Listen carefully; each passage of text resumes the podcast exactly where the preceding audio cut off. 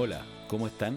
Soy Roberto Cami, fundador de MapCity, emprendedor y autor del libro Piensa al revés. Los pares improbables, esos encuentros casuales que no se dan si no es por una situación particular y que son los que nos permiten aprender del otro, ese que es diferente a nosotros, son de ocurrencia cada vez más difícil en el mundo digital. Es conocido que la innovación y la magia ocurren cuando somos capaces de encontrarnos con ideas y personas que proponen miradas diferentes, no solo con los similares, sean estos los amigos o los compañeros de trabajo. Estos encuentros improbables se volvieron cada vez más escasos en el último tiempo, privilegiando el consumo de Internet y las relaciones digitales. Los líderes globales no pueden estar más contentos con este incremento de tráfico en la red, lo que aumenta los volúmenes de datos y estadísticas que se producen en ella y les permiten segmentar y predecir aún mejor el comportamiento de las personas, los mercados y los países.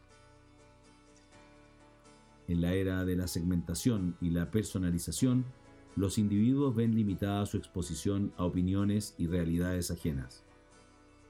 Estamos en una burbuja que solo nos permite mirar un mundo definido por lo que los gigantes de Internet quieren que veamos.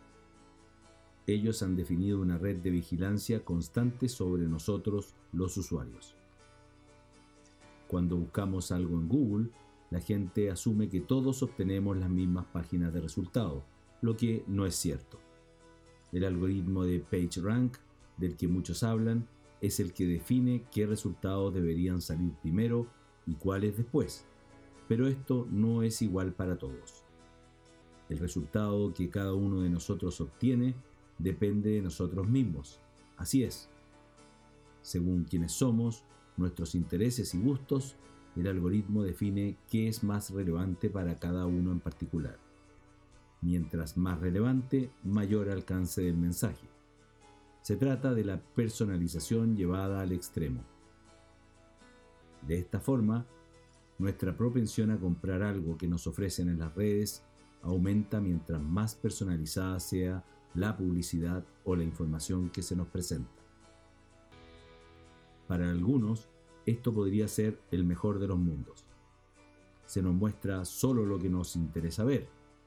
Pero, ¿qué hay de la mirada externa o de la posibilidad de acceder a otras miradas sobre una misma realidad? No hay espacio para ello. Cada vez estamos más encerrados en nuestra propia burbuja. La burbuja de la hipersegmentación digital define a cada grupo con un solo integrante dentro. Cada uno de nosotros está solo en su propia burbuja, lo que elimina la posibilidad de enriquecernos por el intercambio de información. Esto transforma el mundo que experimentamos, filtrando la realidad entre lo que vemos y lo que dejamos de ver. Si bien históricamente siempre hemos consumido los medios más afines a nosotros, no estábamos aislados de otras fuentes de información. Para cada medio había un grupo inmenso de lectores o clientes que compartían intereses y pensamientos. El mayor problema con esta realidad que se nos presenta, que nos resultará familiar y conocida, es que es un mundo que no desarrolla inquietudes por aprender cosas nuevas ni permite alimentar la curiosidad por explorar otros puntos de vista. Es una especie de adoctrinamiento en base a nuestras propias ideas, que moldea nuestra identidad generando estereotipos que nos quitan libertad de expresión, situación en la cual no hemos elegido estar y de la cual no hay opción de salir. La tecnología, como todo, puede ser usada para resolver los grandes problemas de nuestra sociedad o para destruir sociedades.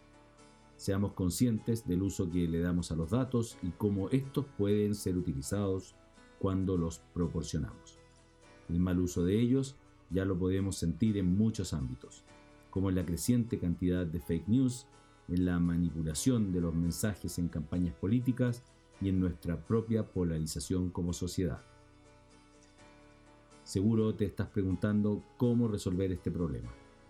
Una buena opción para comenzar es ampliar nuestros intereses y expresar ese comportamiento en las redes.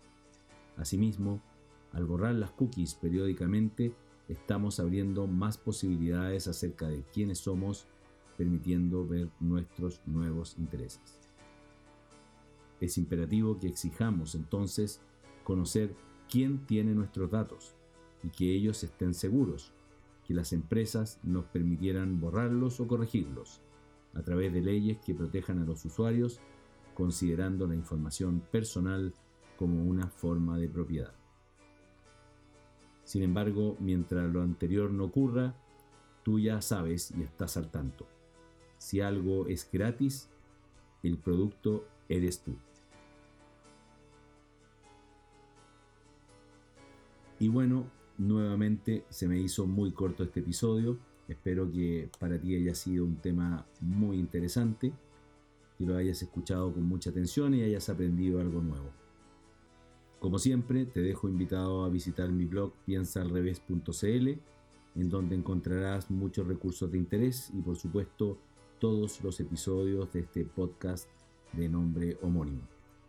También recuerda que tengo mi agenda disponible para que podamos concertar una reunión si quieres conversar sobre tu proyecto particular, tu modelo de negocios o tener alguna opinión externa al desarrollo de tu proyecto.